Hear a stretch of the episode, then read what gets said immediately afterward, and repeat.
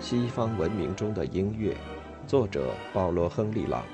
翻译顾连理、张宏导、杨艳迪、汤雅汀。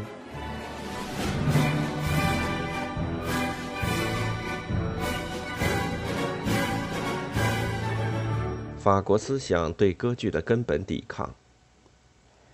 歌剧成为法国最流行的戏剧形式，伟大的古典悲剧陷于没落。同样的歌剧热，即意大利人对歌剧的迷恋，而开始出现在法国。诗人和戏剧家背弃高乃伊和拉辛的崇高艺术，改写歌剧台本。作者和群众的艺术趣味似乎自然而然地随着古典戏剧没落转入歌剧。抒情悲剧的影响使话剧产生深刻的变化。神怪等角色进入剧情时，他们的上台或是降临，不仅要求精致的舞台装置，还制造未曾遇见的意外和结局。非人物或性格冲突的结果，不像拉辛的悲剧那样。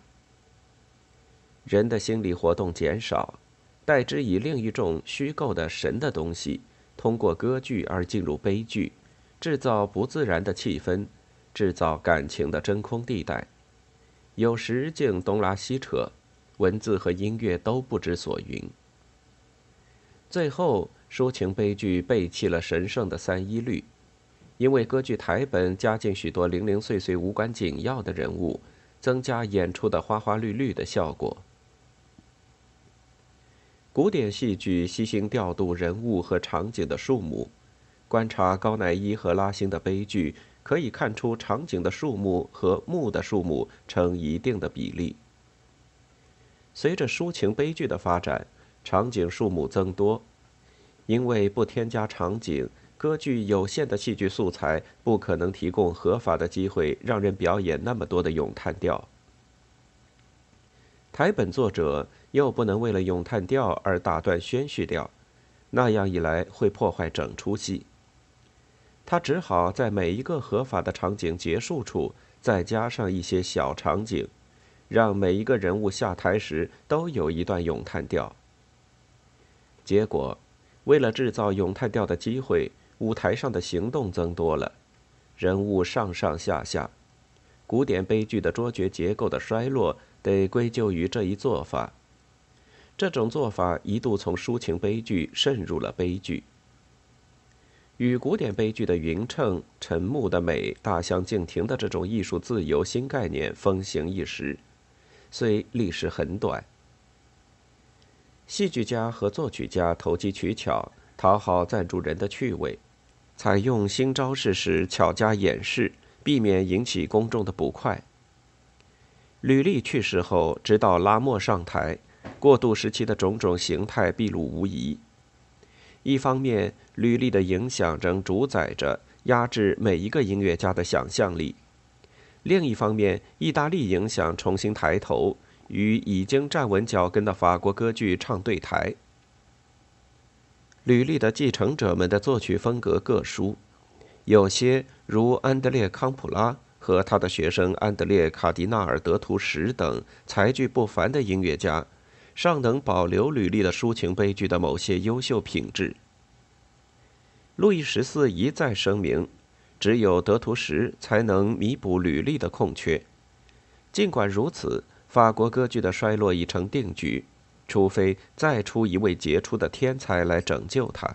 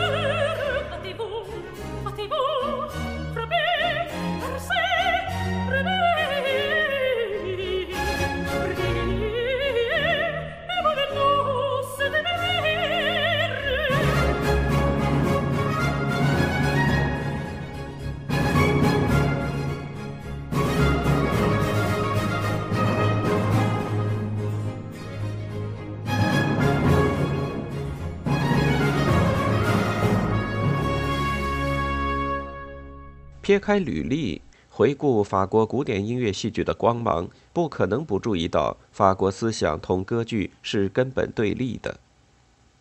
法国歌剧比任何一种戏剧形式更是一种装饰性艺术的表现，它追求的就是装饰效果。它和其他艺术一起，在科尔贝尔和勒布伦的得力引导下粉饰太平，使朝廷显出一派生机。追求效果是法国艺术家的思想基础。这个传统从一开始就无时不出现在他们的歌剧里，利用戏剧的一切因素，无时不想舞台效果、唱歌、乐器法、舞蹈和置景。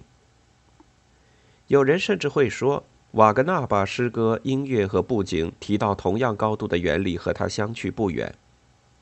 可是我们看到，这位德国大师的乐队的重要性压倒一切，等于勾销了他那些崇高的审美理论。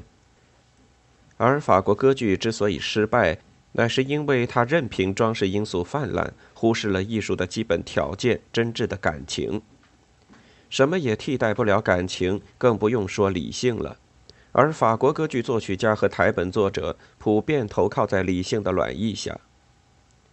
弗朗索瓦·拉格内神父是一部流传甚广、问世后不久便被译成英语和德语的书的作者。他评价这个伟大世纪的法国音乐的话虽刻薄尖锐，却证实头脑冷静的现代历史学家的观点。意大利人觉得我们的音乐昏昏欲睡、平淡无味。的确，法国人总是在寻求甜美、凌厉、顺畅和稳妥。一切都保持在同一个语调上，如果语调偶尔有变，也必然加以细心铺垫，使下一个曲调同前一个自然衔接，仿佛什么也没有变。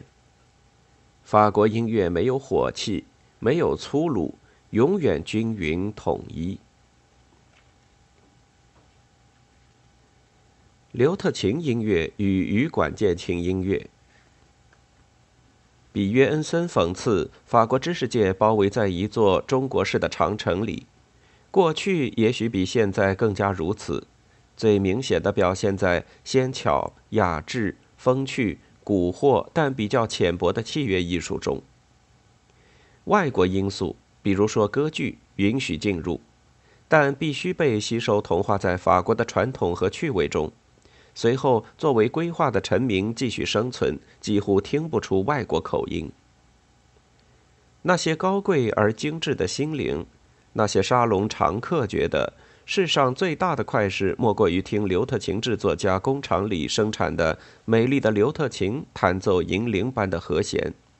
甚至在路易十四时期最受喜爱的这个乐器销声匿迹之后，仍把小提琴制作者叫做刘特琴制作家。奥地利的安妮和那些名交际花一样喜欢弹刘特琴，如马里昂·德罗尔姆、马萨林的仇敌在他家里聚会，还有尼农·德朗克洛、孔戴、拉罗什夫科和圣埃弗勒蒙都是他的情人。安托万·弗朗西斯格的《奥尔菲斯的宝库》和让·巴普蒂斯特·贝萨尔的和声全书。是世纪初的两部优秀的乐曲荟萃。从此，类似曲集迅速增加。十七世纪第一个四分之一将近结束时，法国的刘特琴演奏大师闻名遐迩，吸引许多外国音乐家到法国来。许多优秀演奏家和作曲家中，主要的是戈迪埃家族，形成一个杰出的刘特琴世家。人数众多，难分彼此。其中以德尼·格迪埃名气最大。城市化而有组织的舞蹈音乐的倾向在他的作品里定型，几乎全部用舞曲组成组曲，包括前奏、帕凡舞曲、库朗特舞曲，通常还有好几首，还有萨拉班德或是基格舞曲。除了确立现代法国舞蹈组曲之外，戈迪埃在刘特琴曲集里还精确标明演奏技巧以及如何处理正在开始淹没法国音乐的装饰音。这些装饰音很可能来自英国的键盘乐派，由效劳大陆君王的英国著名音乐家带来欧洲，也由常驻英国宫廷的法国人带来，比如比埃尔·戈迪埃，人称他为英国的戈迪埃。这些装饰音到这一世纪后半叶发展到惊人的地步。早在1636年，梅尔塞内在他的常用和声中提出了不可胜数的 tremblement。Exampletif, trill, vibrations, battement，加上他们的无数变体，有效地把音乐线条剁碎。戈蒂埃们的分解风格为这一著名刘特琴世家以后的许多优秀演奏家和作曲家所继承。活跃于这一世纪后半叶的雅克·加洛和夏尔·穆东是法国刘特琴音乐最后时期的杰出代表。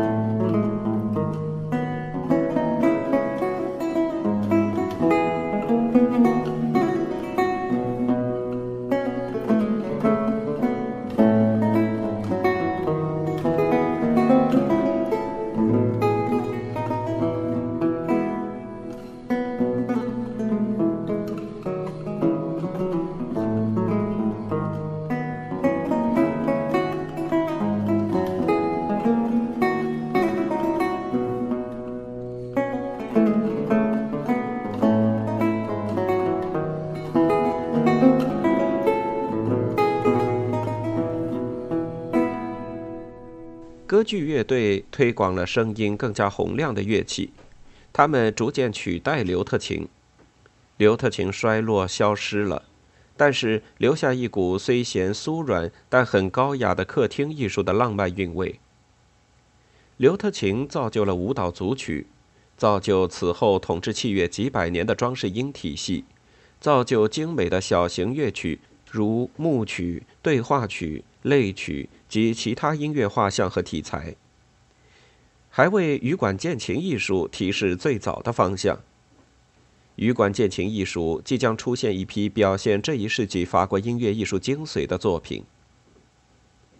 起先完全被刘特琴的魔力所慑服，羽管键琴从未能真正摆脱刘特琴曲特有的那种朦胧的魅力。雅克·尚博尼埃出自著名的管风琴世家。是我们称之为羽管键琴家的音乐大师，路易·库普兰、弗朗索尔·库普兰，请不要与下一个时期同名伟大羽管键琴家混淆。让·当格勒贝、尼古拉·安托万·勒格贝、季尧姆·加布里埃尔·尼维尔是法国羽管键琴乐派中较著名的，他们都是聪明雅致的音乐家，写作风格虚幻而无定局。讨人喜欢，但是不如人们所期待的水平。纤巧单薄的乐思，可喜而难以捉摸的碎语，再小的微风也一吹就散。印刷出版的乐谱布满了成串成串的装饰音，看不出一个完整的印象。如果我们把当时称装饰音的术语按其原意可心合意翻译，便可见其重要性。这些音乐花式提供了当时认为是技艺本质的装饰音，因为那时人们的最高目的是模仿宫廷的风度，那些舞蹈，那些宫闱画、花边、长筒丝袜、看戏用的望远镜。文学潮流直接反映在音乐中，拉罗什福克的《箴言集》和拉布里约的《性格集》创始了文学中的一个新因素。进行道德观察和心理观察及文学肖像。法国音乐家素来的文学立场又使他们进行了模仿。这样，刘特琴家雅克·加洛做《夫人之墓》，在奥尔良公爵夫人去世时用音乐颂扬他，相当于波舒埃为同一目的而写的悼词。同样，羽管键琴家给自己的许多平淡的小舞曲起一些独特的名字，但是根本不存在标题音乐的问题，因为不论叫什么名称，俏女子也罢，田园曲也罢，小丑也罢，小妈妈也罢，都脱不了同一个模式。